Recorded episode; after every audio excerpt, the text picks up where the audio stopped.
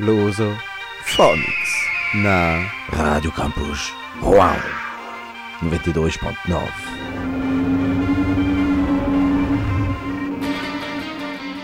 Bonsoir, Botard, vous êtes sur Lusophonics et nous sommes le jeudi 12 octobre, il est 19h et oui, fini les mercredis de 21h à 22h, désormais les Lusophonics et les Phonics by Night auront lieu tous les jeudis de 19h à 20h.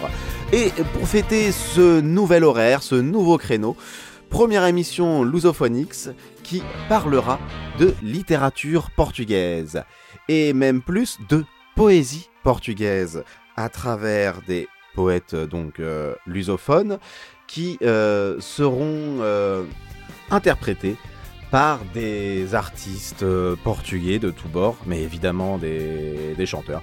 Je vous en dis plus tout le long de l'émission. Mais avant ça, une toute nouvelle chronique, toute neuve, que je vais essayer de vous proposer à chaque début d'émission de Lusophonics, où je vous raconterai une légende portugaise. Eh bien, c'est parti. La tour des amoureux. Dans une vallée située entre les Serres de Gardunha et de Malcate, où aujourd'hui se trouvent les villes de Valdprazeres, qui veut dire vallée de plaisir, et Mata da Rainha, qui pourrait vouloir dire tuerie de la reine, au fondant, il y a un endroit connu sous le nom de Tour des Amoureux, ou Ferme de la Tour. Selon la légende, il existait jadis, dans la zone de la Tour des Amoureux, une cité très peuplée, prospère et heureuse. La cité était gouvernée par un roi ayant un grand sens d'éthique et de justice, très aimé de son peuple.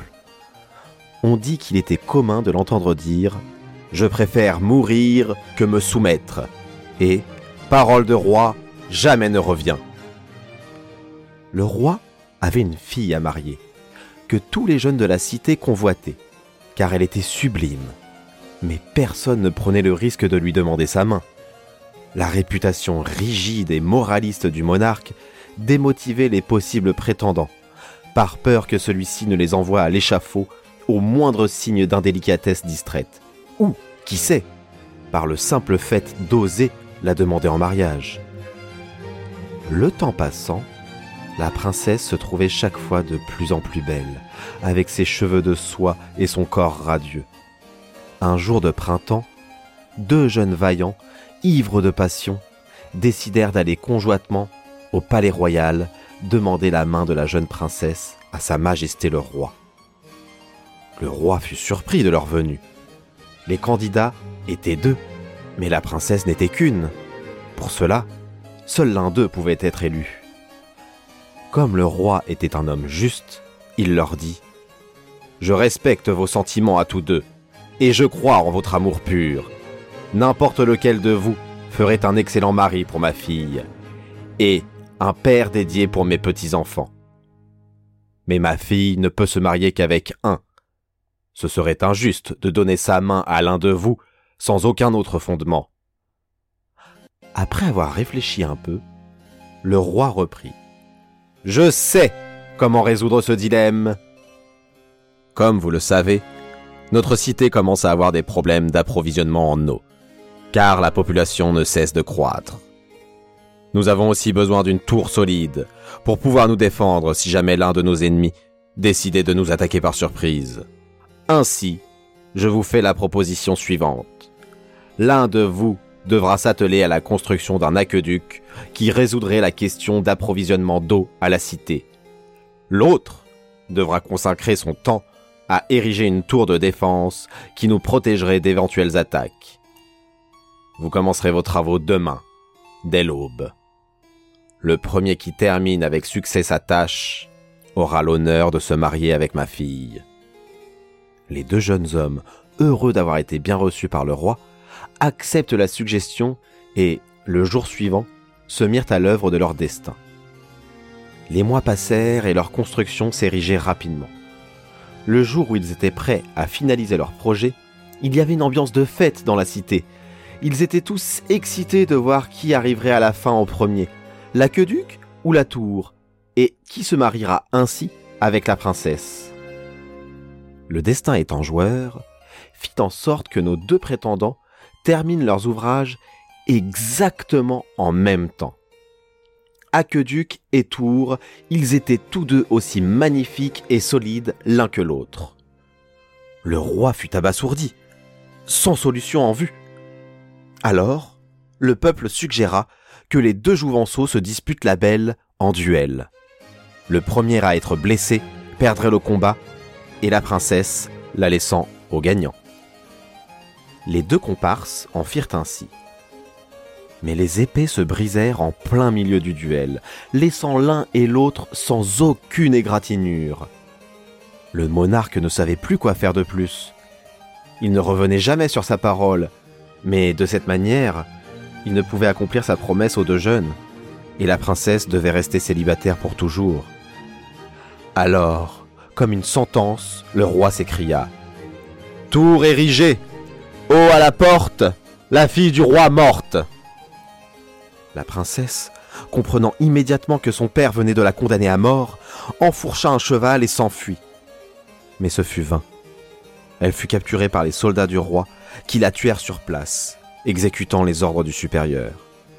Pendant qu'ils la poursuivaient, les soldats auraient crié Mata Mata Tuez Tuez Et ainsi, l'endroit où la belle princesse mourut de façon aussi barbare, sans avoir eu le temps de devenir reine, est connu depuis sous le nom de Mata Ring, tuerie de la reine. Voilà. Vous êtes toujours sur Radio Campus Rouen 92.9 sur Lusophonix. C'était la légende sordide de la tour des amoureux qui se serait passée près de Fundão, dans le district de Castelbranco, c'est-à-dire à, l'intérieur du pays. Cette légende a été publiée pour la première fois en 1866 par José Germano da Cunha. Mais je n'ai pas pu savoir exactement à quelle époque il situait cette légende, si ce n'est qu'elle semble se dérouler du temps des rois, et que dans la version d'origine, il y a un préambule historique sur l'invasion des Arabes en Espagne.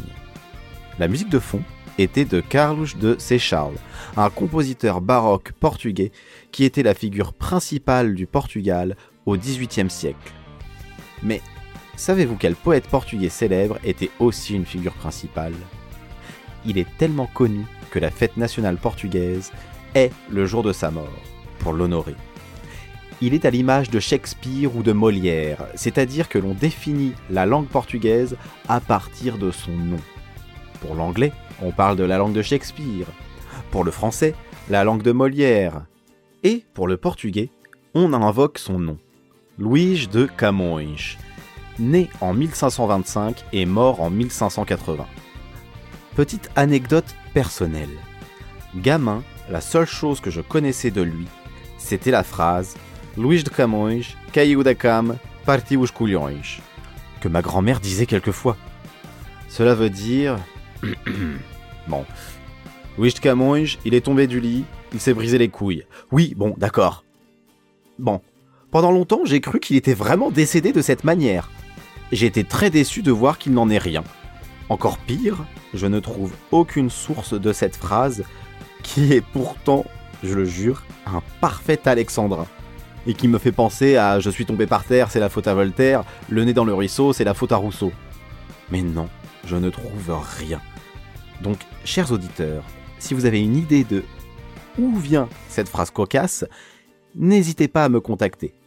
Bref, passons cette anecdote outrancière et revenons au poète Louis de Camões, qui était le poète des explorateurs, notamment avec son œuvre la plus connue, Les Lusiades, As Lusiades, qui narre les aventures de Vasco de Gama.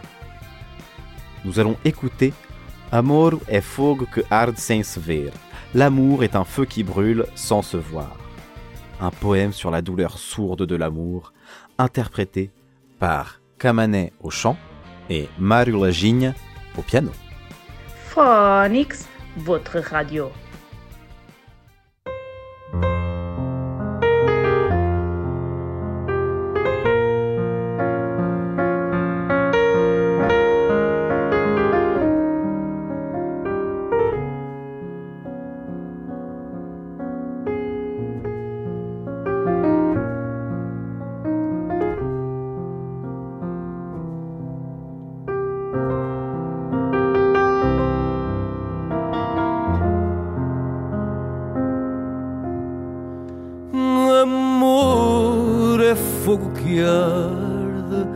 Sem se ver. É ferida que dói e não se sente. É um contentamento descontente. É dor que desatina sem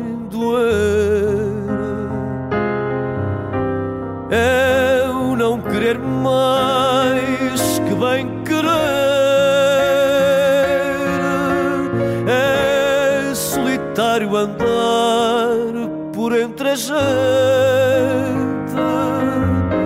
É o não contentar-se contente. É cuidar que se ganha em se perder.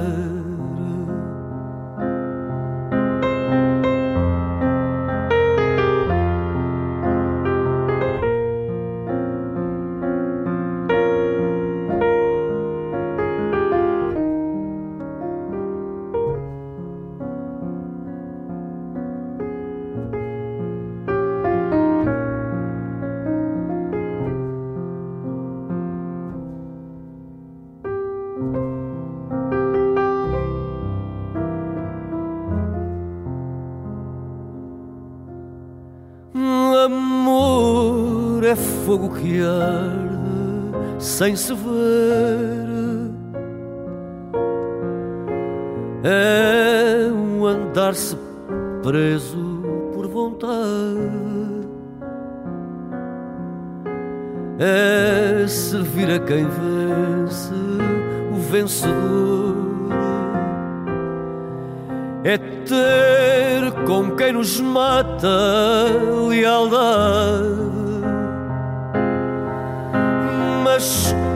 causar pode o seu favor nos mortais corações?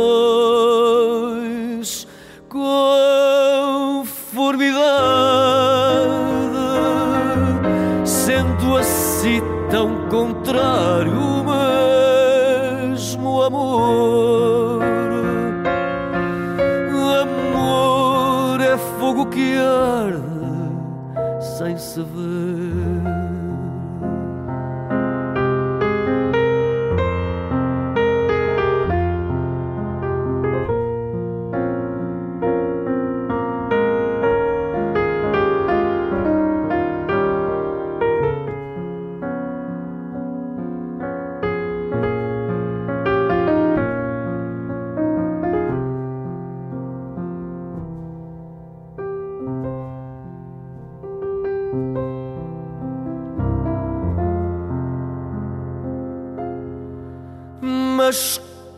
causar pode o seu favor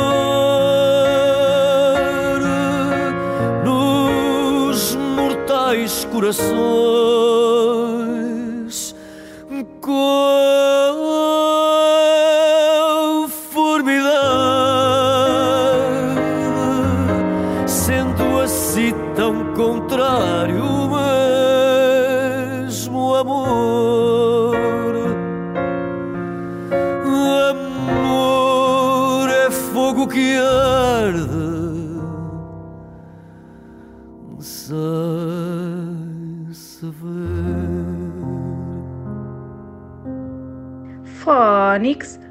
Radio.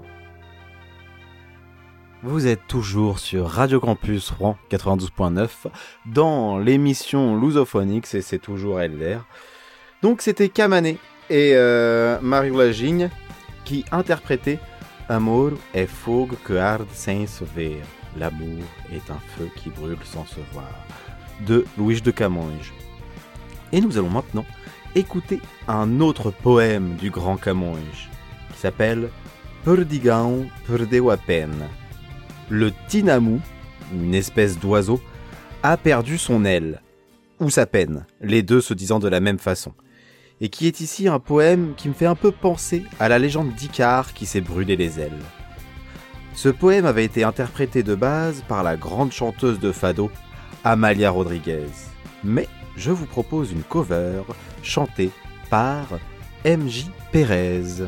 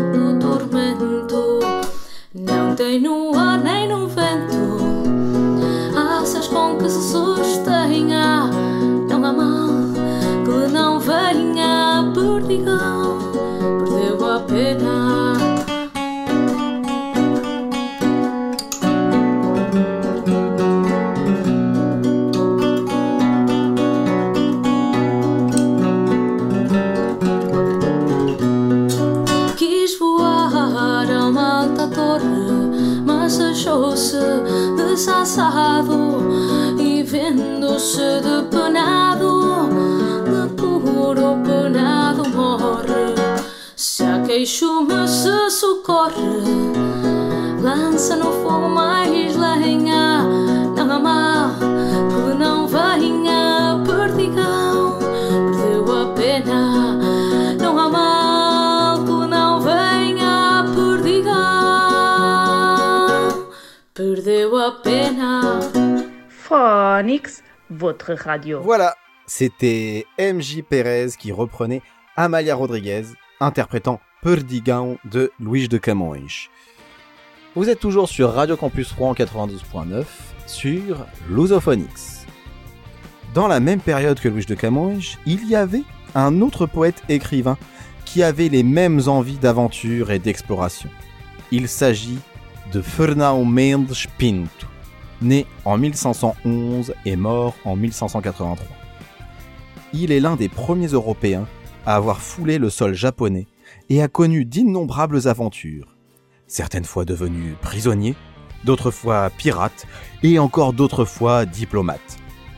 Il compte la plupart de ses épopées dans sa Pérégrination, Peregrinação, grand classique portugais aux côtés des Lusiades, où il témoigne de tout ce qu'il a vu de pire et de meilleur dans son aventure. Ces voyages comptés dans Pérégrination ont été adaptés musicalement par le compositeur-interprète Fausto dans l'album Por este. Et nous allons écouter O Romance de Diogo Soares, la romance de Diogo Soares, qui nous raconte une histoire aussi horrible que la légende de la Tour des Amoureux. Car elle nous montre comment Diogo Soares, gouverneur de l'actuelle Birmanie, qui, tombant amoureux d'une femme lors de son mariage, fit exécuter son mari pour ne la voir que pour lui. La femme désespérée se tua et Diogo Suarez finit lapidé par 50 000 habitants en colère pour cette injustice. Youhou Vive la joie, la bonne humeur et l'amour On écoute Faust avec Urumans de Diogo Soares. Phonix,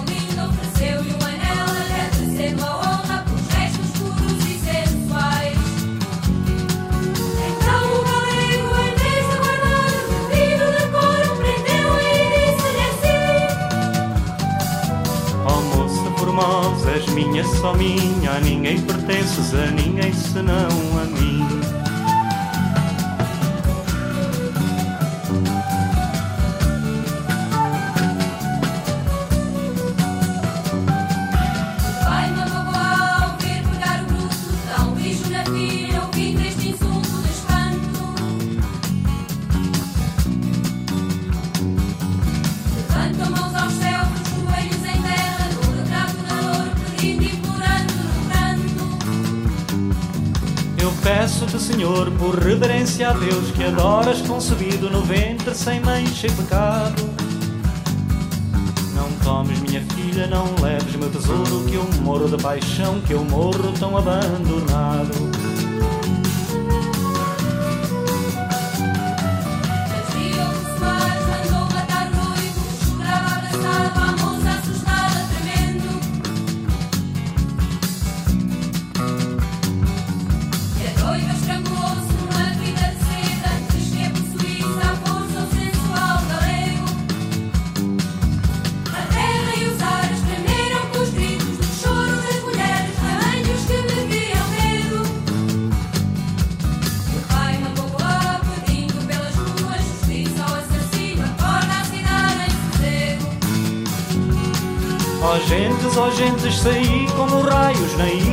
Chuvas, na ventania do açoite.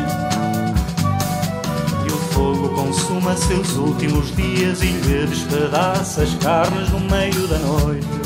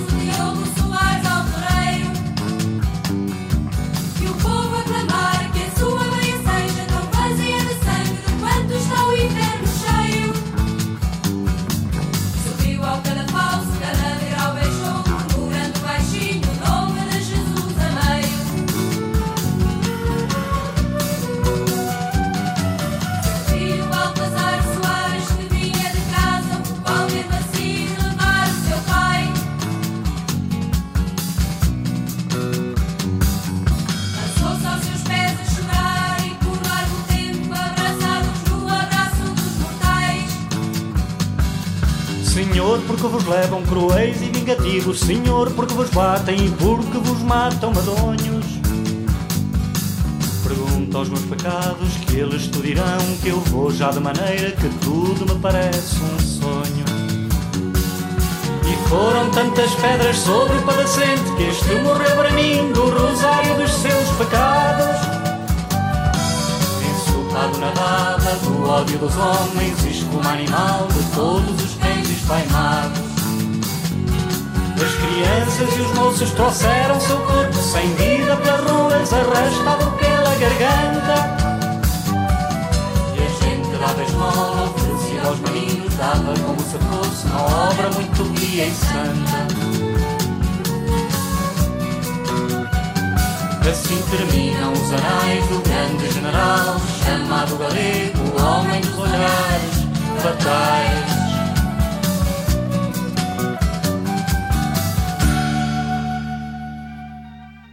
Vous êtes dans Lusophonix sur Radio Campus Rouen 92.9 et radiocampusrouen.com et c'était Faust avec O Romance de Diogo Soares. Allez, on va prendre la DeLorean portugaise et aller plus loin dans le temps que Camões et Mendes. Arrêtons-nous entre 1765 et 1805, les dates de naissance et mort respectives d'un certain Manuel Maria Barbosa du Bocage. Comme son nom l'indique, il est d'origine française. En effet, son grand-père maternel était le corsaire Gilles le Hédois du Bocage, arrivé à Lisbonne en 1704. Tout ça me donne envie de faire une future émission sur les Français qui ont pu venir au Portugal. Mais ça sera pour une prochaine émission. Bref, Manuel Barbosa du Bocage était le plus grand représentant de l'arcadisme lusitain. Et là, vous me direz, mais qu'est-ce Arcadis? En gros, c'est un mouvement poétique dont la principale caractéristique est l'exaltation de la nature. De ce fait, le poème de Manuel du Bocage, bon plus ça va, plus je raccourcis son nom, est à agua, soit l'eau. Et il nous raconte toutes les vertus que nous apporte ce précieux liquide lorsque l'on se lave. Et euh, comment vous dire, du Bocage n'y va pas par quatre chemins et fait beaucoup de références sexuelles, donnant au poème un côté presque paillard. Si ce n'est que ce n'est pas l'acte sexuel qui est mis en évidence, mais le fait de se laver après le coït. Une sorte de message préventif et, hygi- et hygiéniste. Du coup, qui de mieux pour interpréter ce poème que j'avais juré de ne jamais passer cet artiste car je voulais pas inclure de folklore ou musique pib, mais son interprétation est juste parfaite. Donc, qui de mieux que Kimba Reusch pour interpréter ce poème? Bon, pour ceux qui ne savent pas, Kimba Reusch est un chanteur moustachu faisant de l'accordéon et dont les chansons font toujours référence au plaisir de la chair. Un petit peu notre Patrick Sébastien en sorte. Mais c'est interprété d'une justesse inouïe ce qui montre que Kimba Reusch reste tout de même un grand artiste, sachant citer les plus grands poètes.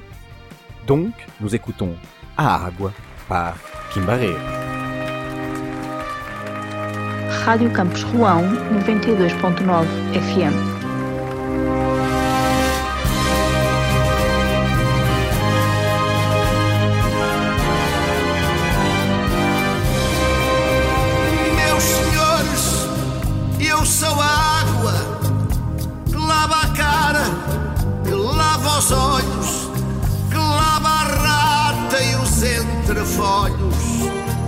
Lava a nabiça e os agriões, que lava a pizza e os colhões, que lava as damas e o que está vago, pois lava as mamas e por onde cago, meus senhores, aqui está a água que rega a salsa e o rabanete, quem faz minete, que lava o chivo mesmo da raspa, tira o cheiro, a bacalhau rasca,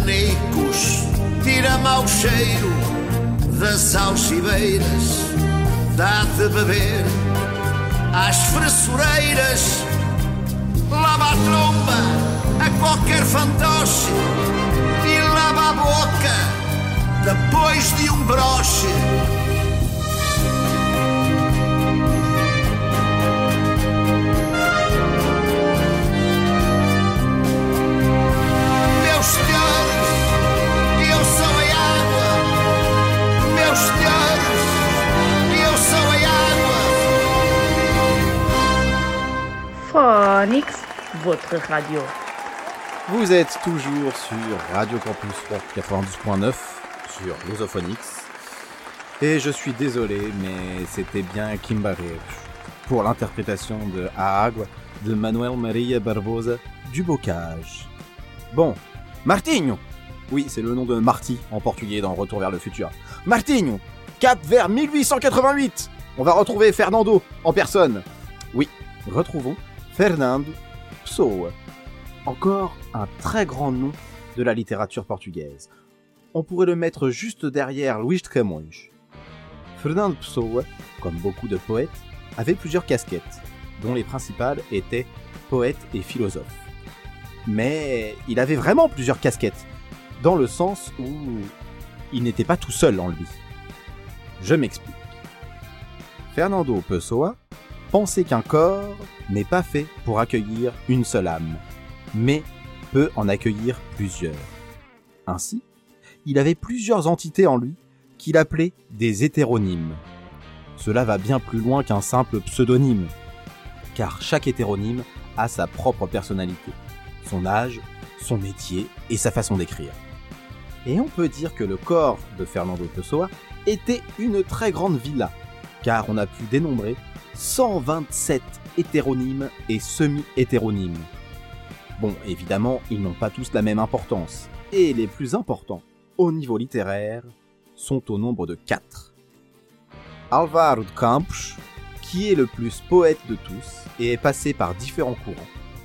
Il est considéré comme l'alter ego de Pessoa. Richard Reich, qui fait des poèmes avec un style néoclassique.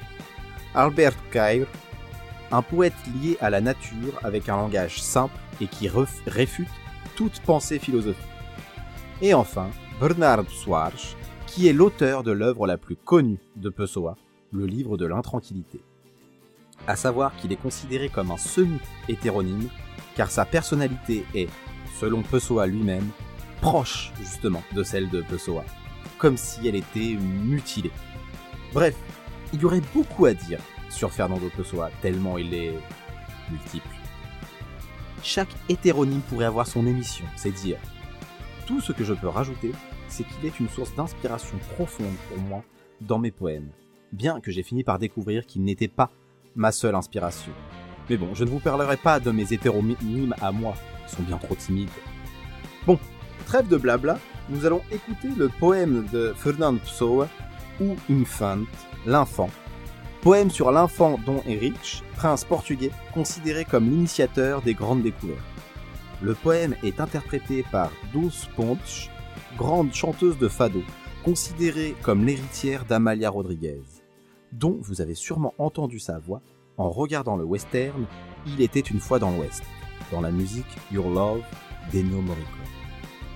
Mais là, point de Your Love, ce sera ou Infant de Dulce.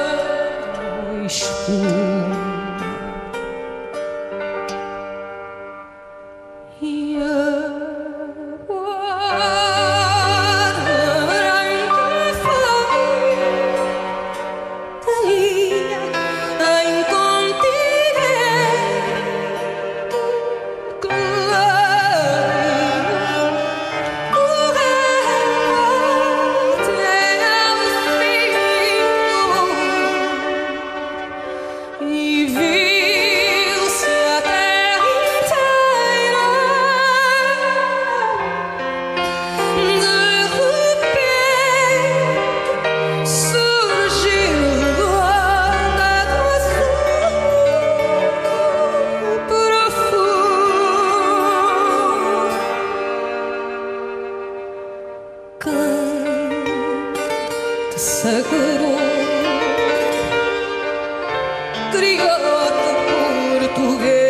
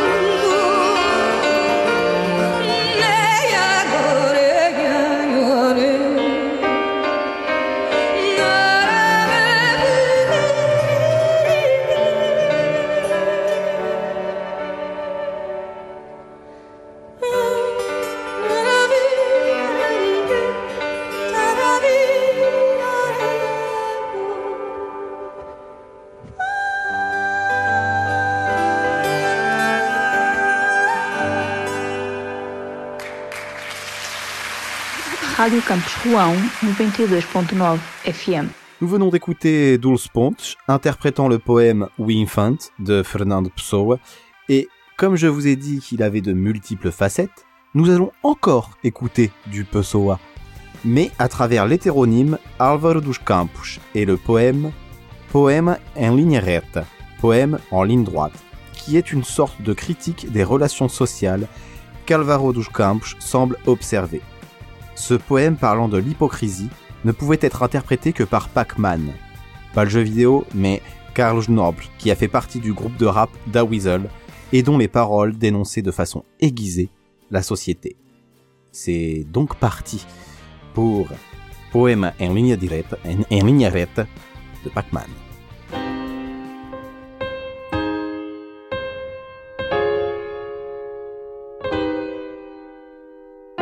Poema em linha reta.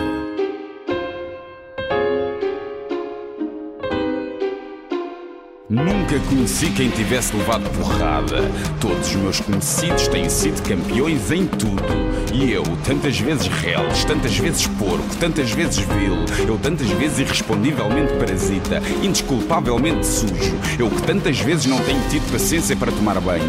Eu que tantas vezes tenho sido ridículo, absurdo. Que tenho enrolado os pés publicamente nos tapetes das etiquetas. Que tenho sido grotesco, mesquinho, submisso e arrogante. Que tenho sofrido enxovalhos e calado. Que quando não tenho calado, tenho sido mais ridículo ainda. Eu que tenho sido cómica às criadas de hotel. Eu que tenho sentido pescar de olhos dos moços de fretes. Eu que tenho feito vergonhas financeiras, pedido emprestado sem pagar. Eu que, quando a hora do soco surgiu, me tenho agachado para fora da possibilidade do soco.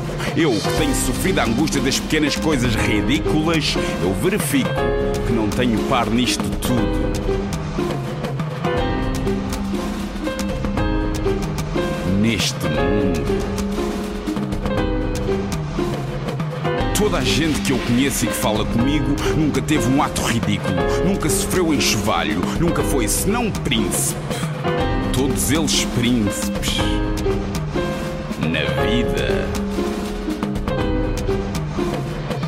Quem me dera ouvir de alguém a voz humana que confessasse não um pecado, mas uma infâmia, que contasse não uma violência, mas uma cobardia. Não, são todos o ideal se os ouço e me falam. Quem há neste largo mundo que me confesse que uma vez foi vil? ó príncipes, meus irmãos.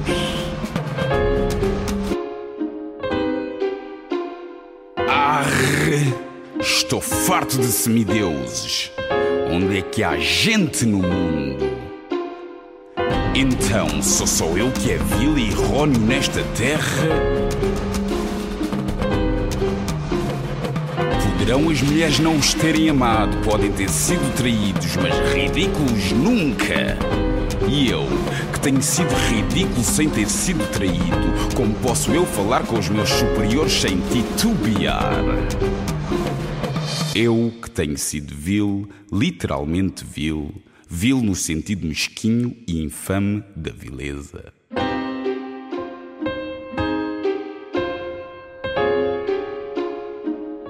Phonics On est toujours sur Lusophonix et vous l'écoutez sur Radio Campus Rouen 92.9 FM ou radiocampusrouen.com.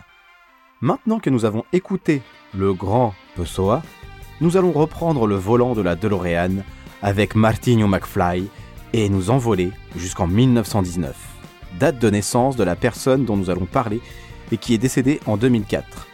Et il s'agit d'une poétesse, et ça fait du bien d'avoir un peu de féminin au milieu de toute cette poésie masculine.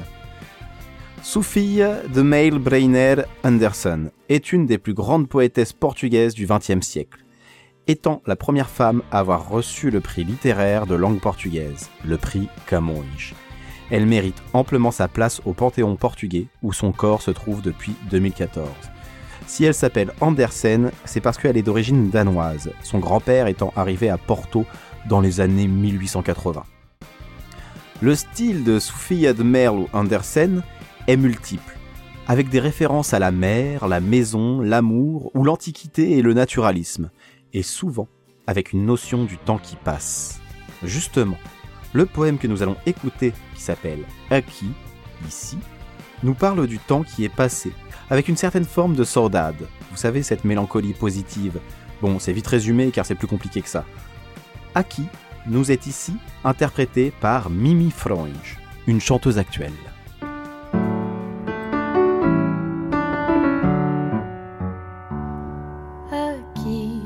Depois tem fim a minha imagem.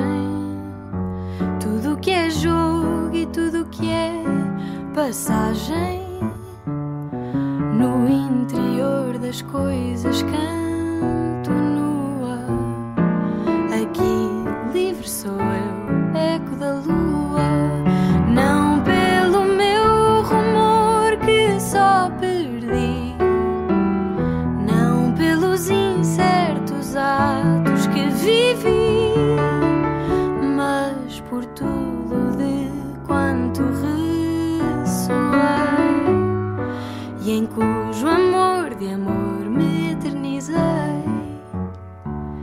dos jardins os gestos recebidos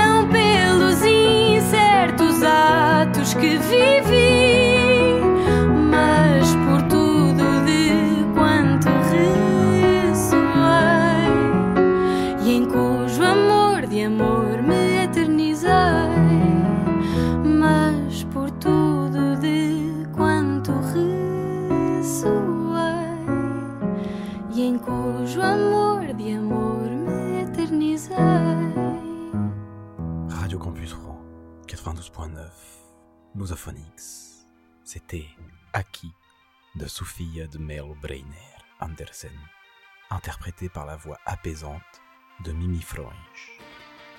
Bon, Martin McFly, laisse les clés de la DeLorean. On va faire le reste en vélo euh, car bah, il n'y a pas beaucoup de sauts temporels à faire. On reste dans les années 1920. 1923, date de naissance de Mario Cesarini. Il est mort en 2006. J'ai découvert son existence cet été au Portugal, car il se trouve que nous fêtions ses 100 ans, s'il était encore vivant. Mario Cesarini était un poète et peintre. Il était considéré comme le principal représentant du surréalisme portugais, style que j'affectionne beaucoup. Alors, lui aussi a des origines corse de par son père et espagnol de par sa mère. Dans sa poésie, nous voyons une forte contestation des principes institutionnels et de la normalité de la pensée, ce qui mène donc vers son surréalisme avec des énumérations chaotiques, l'utilisation du non-sens, des jeux verbaux ou de l'écriture automatique. Mario Cesarini fait clairement partie des poètes dont je m'inspirais sans le savoir. On sent dans ses écrits une forme de déconstruction permanente qui, à travers le chaos, nous donne un sens interdit qui nous zappe dans son univers. Pour fêter ses 100 ans, Neusser, autre artiste que j'adule de par son univers musical et lyrique, lui a rendu hommage en créant une chanson basée sur le poème En todas as ruas te encontro, dans toutes les rues, je te trouve, qui semble parler de l'obsession que, l'on peut avoir pardon, pour un amour perdu en marchant dans la rue. Cette musique fait partie de l'audiolivre du projet Os les surréalistes. Rádio Campus Rouen 92.9 FM.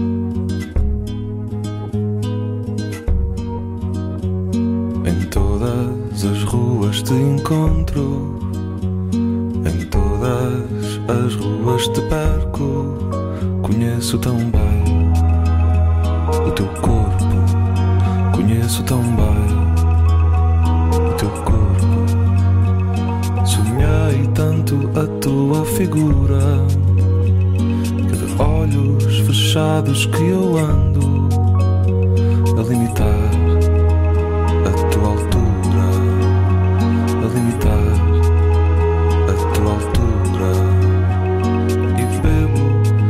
água e sorvo ar que te atravessou a cintura.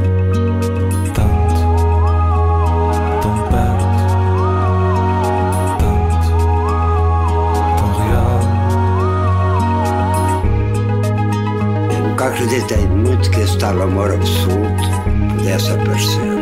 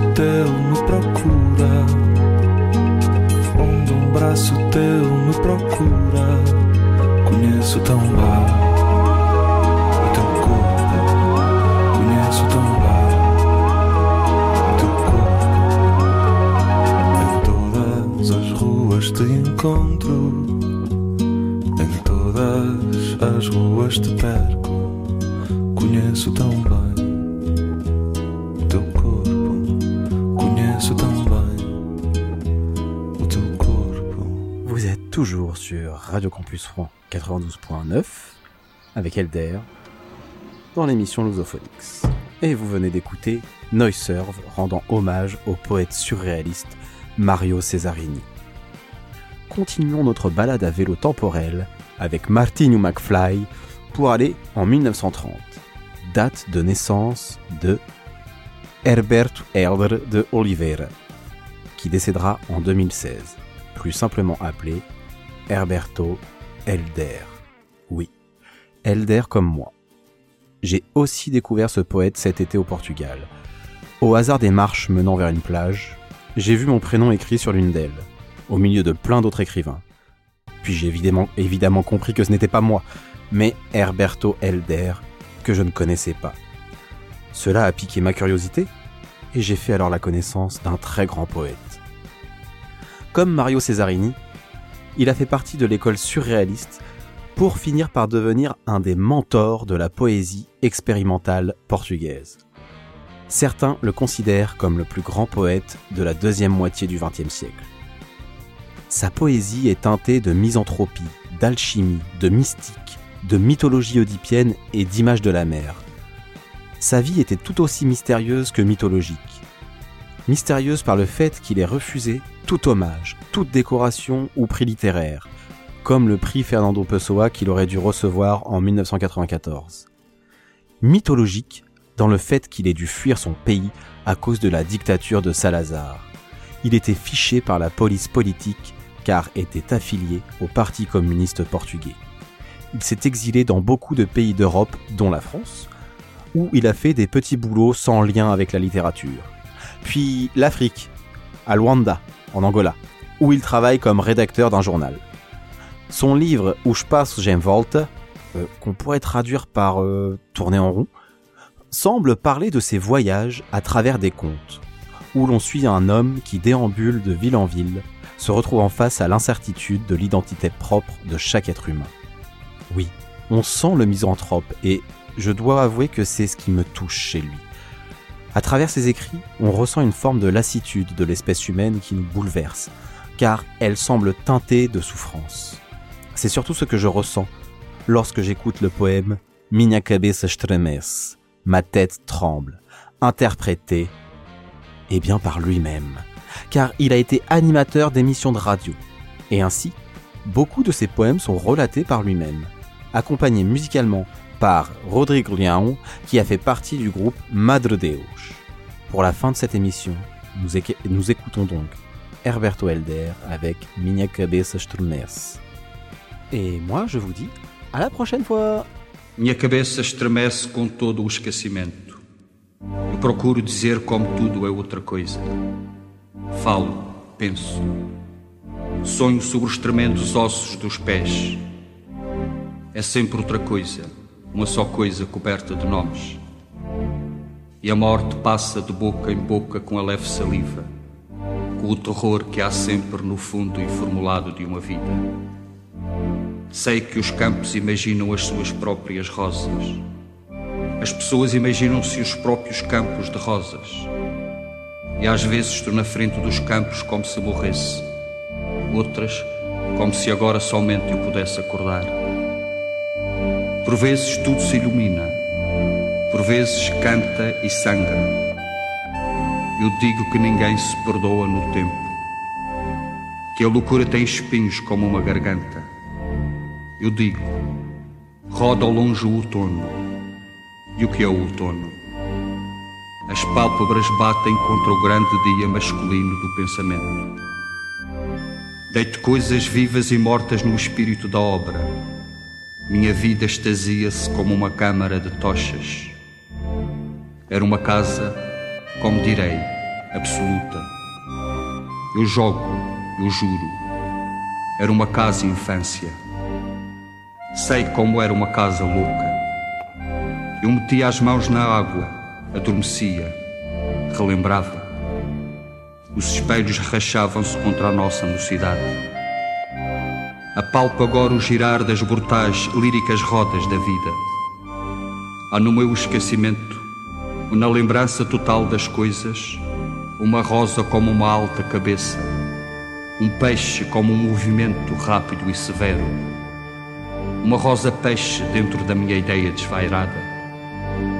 Há copos, garfos inebriados dentro de mim, porque o amor das coisas no seu tempo futuro é terrivelmente profundo, é suave, devastador.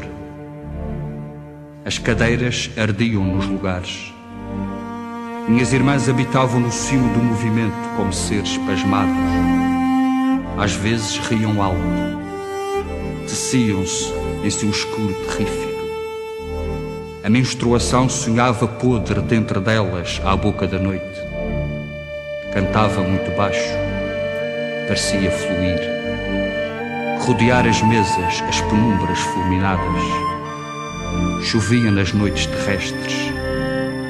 Eu quero gritar para além da loucura terrestre. Era úmido, destilado, inspirado.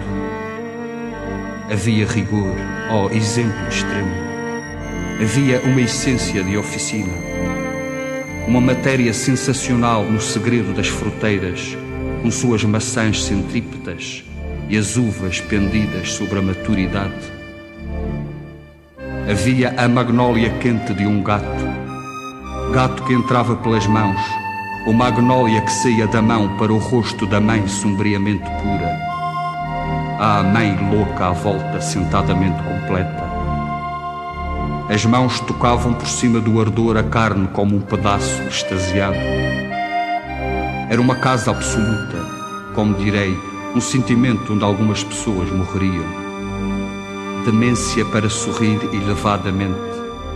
Ter amoras, folhas verdes, espinhos com pequena treva por todos os cantos. Nome no espírito como uma rosa peixe. Prefiro enlouquecer nos corredores arqueados agora nas palavras. Prefiro cantar nas varandas interiores, porque havia escadas e mulheres que paravam minadas de inteligência. O corpo sem rosáceas, a linguagem para amar e ruminar, o leite cantante. Eu agora mergulho e ascendo como um copo. Trago para cima essa imagem de água interna. Caneta do poema dissolvida no sentido primacial do poema. O poema subindo pela caneta, atravessando-se o próprio impulso, poema regressando. Tudo se levanta como um cravo, uma faca levantada. Tudo morre o seu nome outro nome. Poema não saindo do poder da loucura, poema como base inconcreta de criação. Ah, pensar com delicadeza, imaginar com ferocidade. Porque eu sou uma vida com furibunda melancolia, com furibunda concepção, com alguma ironia furibunda. Sou uma devastação inteligente, com almoqueres fabulosos, ouro por cima. A madrugada ou a noite triste tocadas em trompete, Sou alguma coisa audível, sensível. Um movimento. Cadeira congeminando-se na bacia, feita o sentar-se. O flores bebendo a jarra. O silêncio estrutural das flores. E a mesa por baixo. A sonhar.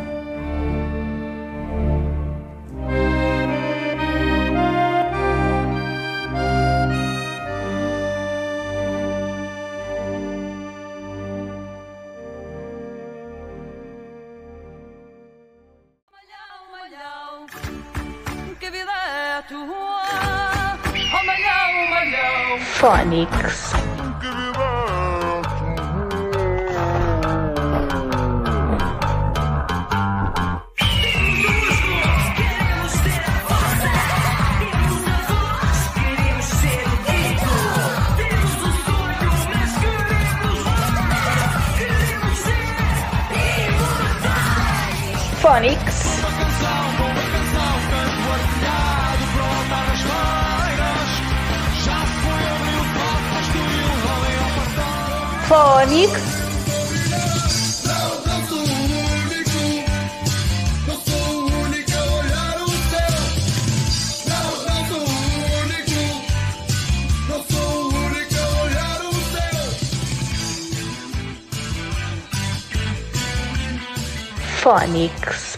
Votre radio.